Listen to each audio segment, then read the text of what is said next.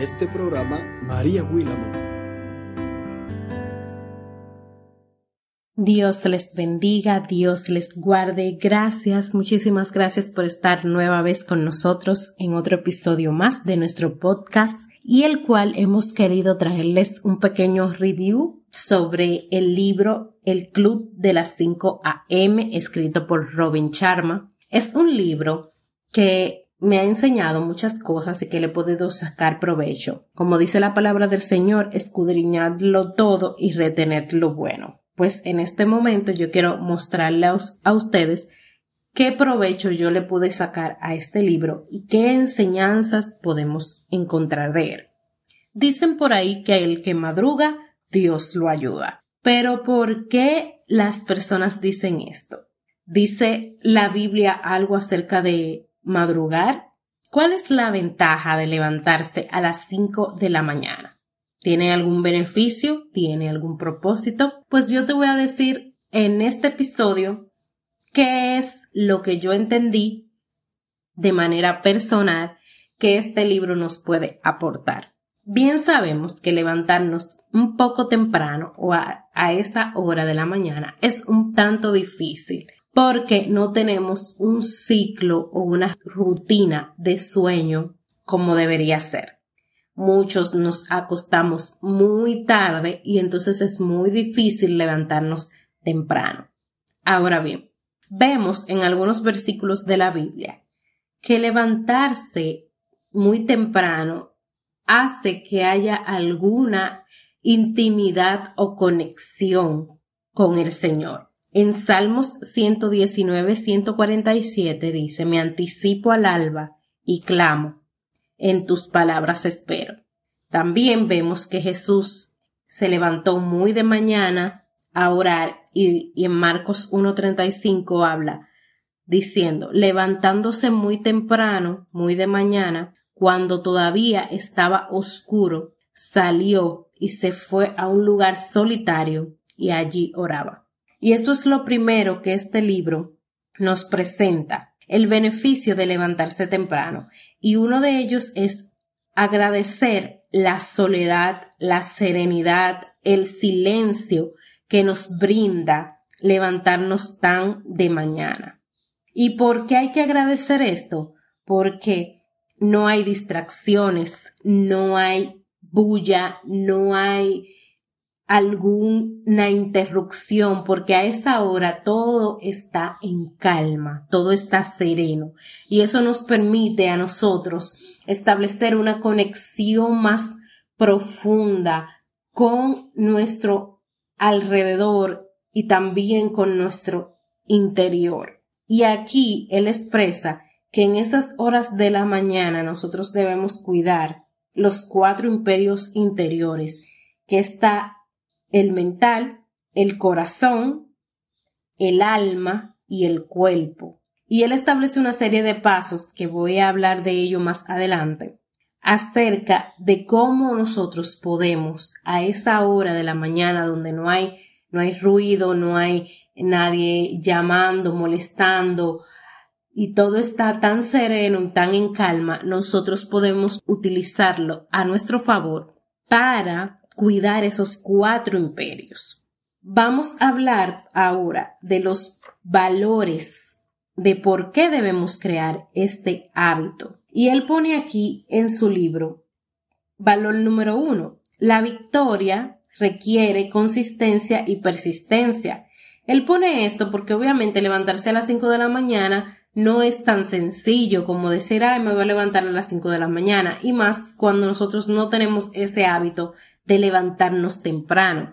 Pero él expresa aquí que la victoria requiere consistencia y persistencia y así es con todo lo que nosotros queramos hacer.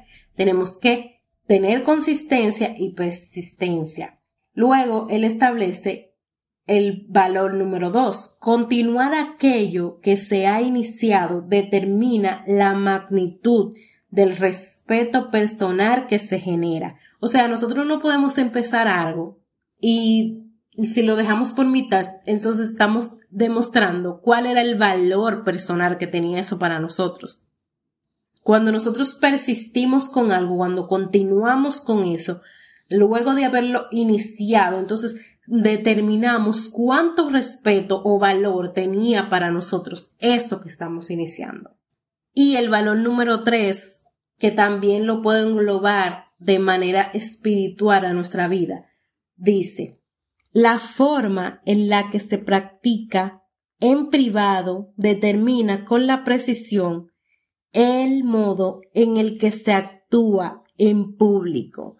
Es lo mismo que cuando lo vemos desde el ámbito espiritual, o sea, nuestra relación con el Señor, la relación que tengamos con el Señor de manera privada, de manera eh, interna, entonces esa, esa relación que tenemos con Él se va a sobresalir al público, va a trascender, o sea, se va a notar porque es dependiendo de lo que nosotros hagamos de forma privada, entonces es lo que se va a demostrar al público.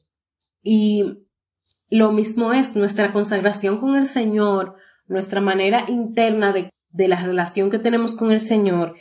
Eso es de la manera que esté, del grado en que esté, eso se va a reflejar al público. Eso es lo que vamos a transparentar en nosotros. Entonces, luego de, hablar de estos valores, él explica que para crear este hábito, lo primero que debe haber es el detonante. Y el detonante es por qué lo quiero hacer, qué, qué es lo que lo que me impulsa a hacer esto, qué es lo que, por qué yo quiero hacer este hábito, por qué yo quiero levantarme a las 5 de la mañana, qué es lo que yo estoy necesitando. Luego está el ritual, o sea, qué es lo que yo voy a hacer eh, en ese, en ese horario. O sea, yo, yo quiero levantarme a las 5 de la mañana porque quiero eh, orar temprano, quiero dedicarle esas primeras horas al Señor, pero entonces, ¿qué yo voy a hacer?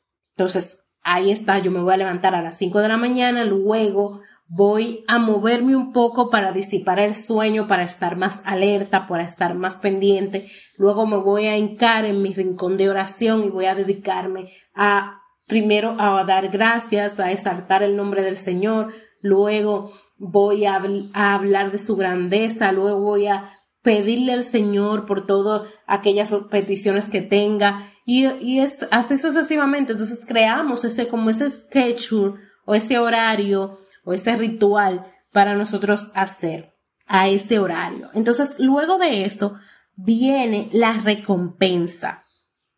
¿Cuál es la recompensa? Bueno, que vamos a tener, en este caso, este ejemplo que puse anteriormente, vamos a tener un acercamiento con el Señor, vamos a tener una relación más íntima con el Señor y esos beneficios que da tener esa relación con el Señor, entonces lo vamos a ver manifestado. Y cuatro, luego de esto vamos a tener la repetición. O sea, no nos vamos a quedar solamente en la recompensa que tiene hacer este, este proceso, sino en repetirlo, repetirlo, volverlo a hacer. Entonces, aquí está como el ciclo de hacer este hábito. El detonante, el por qué lo queremos hacer, el ritual, qué vamos a hacer, la recompensa, lo que obtenemos de hacer esto y la repetición porque tenemos que continuar haciendo esto. Y una de las frases más eh, famosas de este libro, una de ellas, porque tiene muchas, es todo cambio es duro al principio, desordenado a la mitad y precioso al final. O sea, al principio va a ser latoso, va a ser molesto, te vas, te vas a desanimar, quizás no vas a despertarte con el mejor humor, va a ser un poco difícil al principio. Quizás a la mitad va a ser un poco desordenado porque no vas a saber exactamente qué vas a hacer, o sea, ya te, te estás levantando, quizás no tienes eh, como el orden o, o el, el qué vas a hacer o cómo lo vas a hacer, pero al final, al final va a ser precioso, porque vas a implementar un hábito que va a ser beneficioso para tu vida, que vas a sacarle provecho, que te va a dar, te va a ayudar entonces, eso es parte de lo que este libro busca, de lo que eh, el autor quiere enseñarle. Quiero eh, decirle que este libro es, manejan como un término narrativo o de una historia. Hay un maestro y hay dos aprendices, o cada uno de los aprendices tiene una situación diferente, tiene un objetivo diferente, quiere lograr algo diferente. Entonces, él, el maestro le trata de enseñar cómo este método puede sanar o puede proveerles de los recursos para ellos lograr cada uno de sus objetivos. A una quiere ser más productiva, otro quiere ser más creativo. Entonces, él, él les muestra cómo levantarse a las 5 de la mañana puede proporcionarles esas herramientas para que ellos puedan lograr esos objetivos.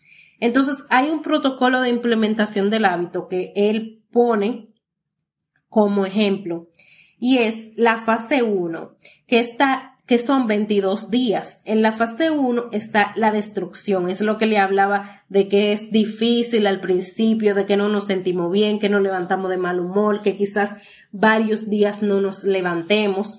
Luego está la fase 2, que también cumple 22 días, que es la implementación, que es ya cuando nosotros estamos ya encaminados, no perdemos tantos días de levantarnos, o sea, lo hacemos más corriditos, aunque faltemos un día o dos, pero ya los, ya lo tenemos como más implementado y luego 22 días más para la integración. Esto hace un total de 66 días para que ya este hábito esté automatizado en nuestro diario vivir.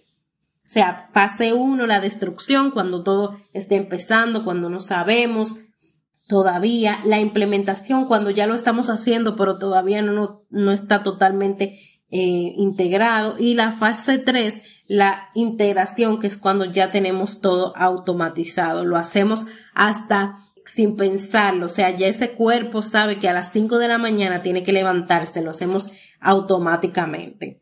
Entonces ahí él explica ese fase o ese protocolo de implementación. Ahora quiero hablarles de cuál es la fórmula que él dice que podemos utilizar para eh, ese horario de las 5 de la mañana. Él establece una fórmula de 20, 20, 20, que serían 20 minutos cada cada acción.